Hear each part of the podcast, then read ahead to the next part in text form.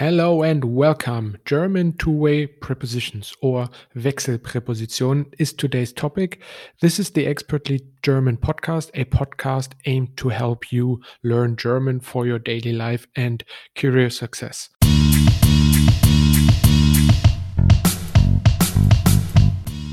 So, due to the high number of downloads, I'd like to do another episode on the topics of prepositions, the Wechselpräpositionen. In dieser Episode fokussieren wir uns ausschließlich auf die Wechselpräpositionen. Diese können entweder den Akkusativ oder Dativfall einnehmen. This episode will focus only on the two way prepositions, so German prepositions that can take either the accusative or the dative case. These two way prepositions are, diese Wechselpräpositionen sind an, which means on or to, auf, which is on or upon, hinter, which is behind, in, which is in or into, neben, next to, über, over, über, over, unter, under, vor, before or in front of, zwischen, between.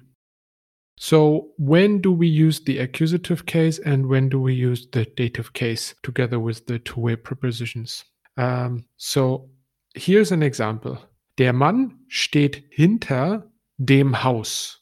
Der Mann steht hinter dem Haus. The man is standing behind the building. Here it is about the specific locations. You could ask where or wo is the man behind the house.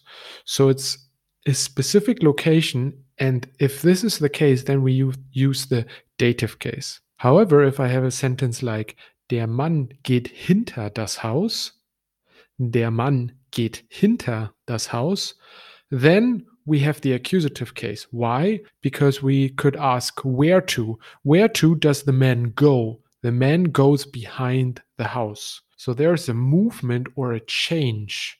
And if that is the case, then we use the accusative case. Easy, right? So, accusative case for movement and change, or we can ask the where to question, and the dative case for a specific location, or we can ask where. Let's do now a couple of example sentences.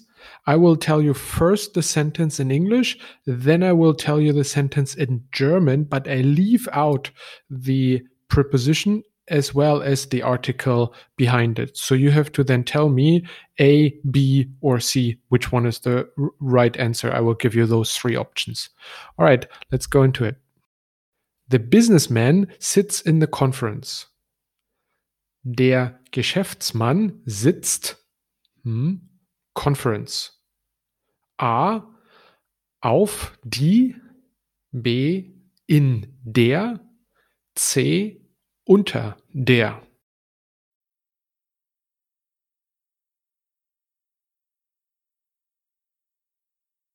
And the right answer would be der Geschäftsmann sitzt in der Konferenz.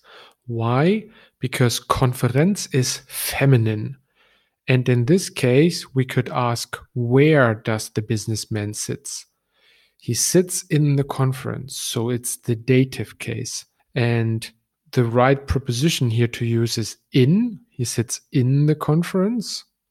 And the article die Konferenz changes to der Konferenz in the dative case. Let's do another example. The property is under monument protection. Die Immobilie steht hm, Denkmalschutz. A unter B über, C neben.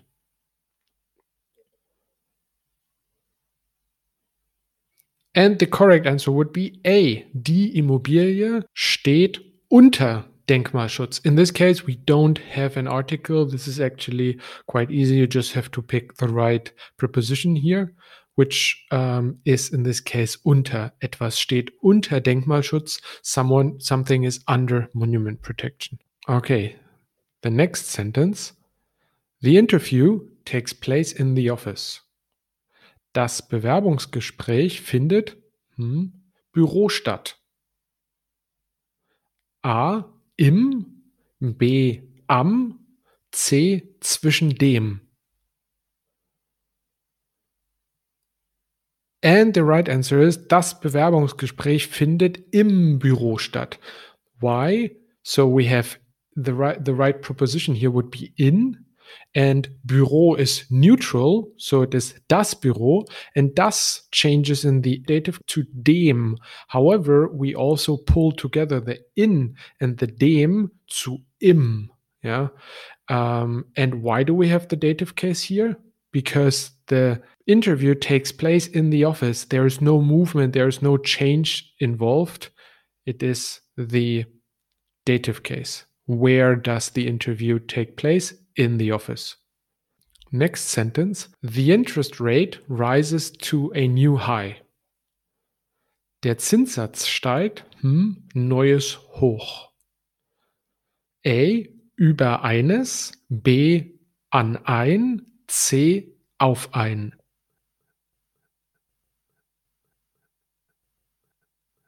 And the right answer would be auf ein.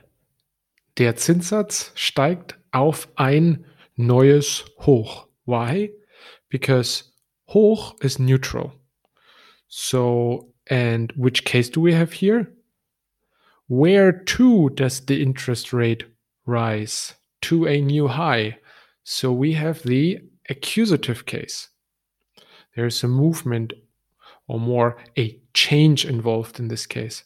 So the right preposition here would be auf and then ein, the indefinite article for um, the, the noun hoch uh, just stays the same. It doesn't change in the accusative case.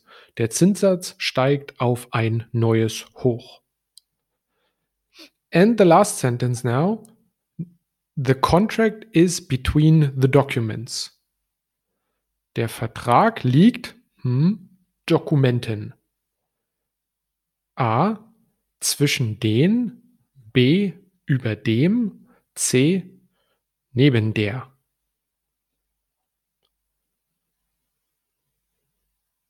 And the right answer is A. Zwischen den. Der Vertrag liegt zwischen den Dokumenten.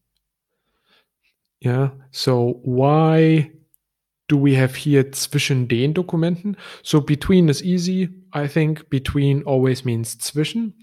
But den Dokumenten here we have the dative case. So why do we have the dative case here? Because you would ask, um, where does the contract lie between the documents? And here we have the dative case, therefore, and it is plural. And the article for plural is den. Den Dokumenten. Der Vertrag liegt zwischen den Dokumenten. All right, that was it for today's episode. I hope you enjoyed this. Please share and subscribe to this podcast. Cheers, guys, and bis bald.